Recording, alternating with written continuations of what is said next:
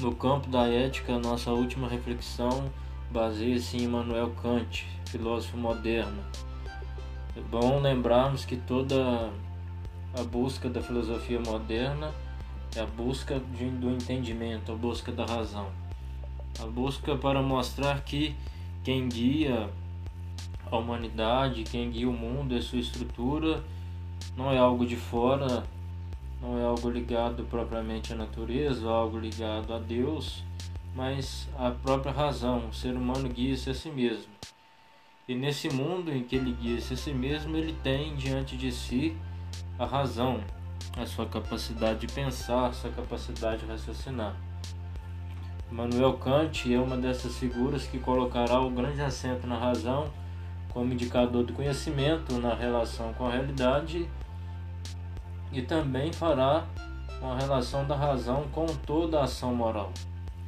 Para Manuel Kant, tudo aquilo que o ser humano faz com vista a algo está baseado em algum hipotético, uma situação que não exprime o verdadeiro dever. A ética kantiana é o dever pelo dever. Ele insiste que o ser humano deve ser bom, deve fazer certas coisas, segundo imperativos que ele chama de categóricos, que são deveres da razão, que se impõe a todos os seres humanos, porque a capacidade de raciocínio é aquela capacidade inerente a todos os seres humanos. É essa capacidade que guia tudo e que dá a tônica de todas as relações, de toda a vida do ser humano. Ele é o único capaz de ser moral, de usar sua vontade para o bem e fazer com que as coisas que ele realiza sejam realmente coisas edificantes. E aqui então ele não se baseia em religião, ele não se baseia no fim de uma ação, ele não se preocupa com o fim da ação, mas ele preocupa-se com a ação por ela mesma. E nesse desafio de estruturar aquilo que ele chama de a ética do dever, nós temos aí o imperativo categórico, que são leis de dentro a organização moral do ser humano deve ser algo de fora, que proporciona regras com punições ou prêmios para determinadas ações, mas deve ser algo de dentro do próprio ser humano. E é pensando nisso então que ele estrutura aqueles três imperativos categóricos que agora retomaremos para a nossa reflexão. O primeiro deles age como se a máxima de tua ação devesse ser erigida por tua vontade em lei universal da natureza.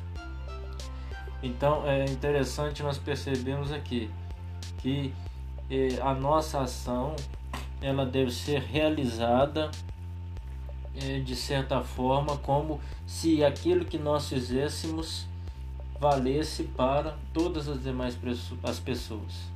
Então, se uma ação é correta para mim, ela deve ser correta para todos. Então, ao realizar determinada ação, aquilo que eu faço, ele, ele deve ser ele é colocado como lei universal para outras pessoas? Essa ação que é realizada aqui, ela é uma ação que é, ela pode ser externada a todos os outros seres humanos? Ela é correta nesse sentido? Todos os seres humanos poderão, todos os seres humanos poderão fazer e estarão realizando aquilo que é bom?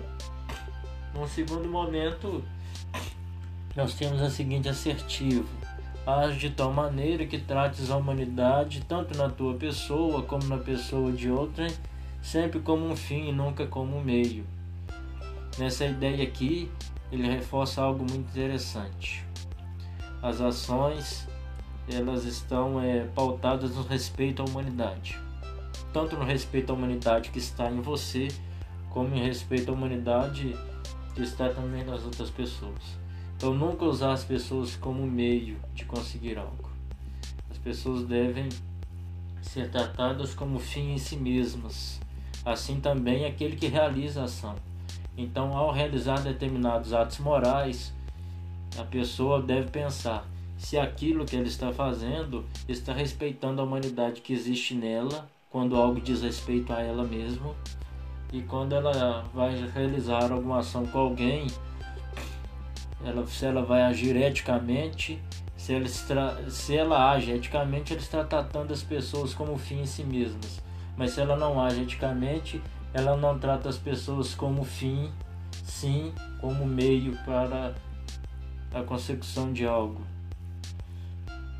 E depois nós temos a terceira máxima, que age como se a máxima de atuação devesse servir de lei universal para todos os seres racionais, que de certa forma é, retoma a primeira parte. Na primeira ele fala de todos os seres da natureza e aqui a ideia de todos os seres racionais. Então a ação pela ação, nunca realizar as coisas pelo que elas vão apresentar, pelos fins que elas apresentam, por prêmio ou por castigo. As leis e as regras do ser humano, segundo ele, devem ser pautadas de dentro, na formação do ser humano, e isso deveria ser então a constância da formação ética de toda pessoa.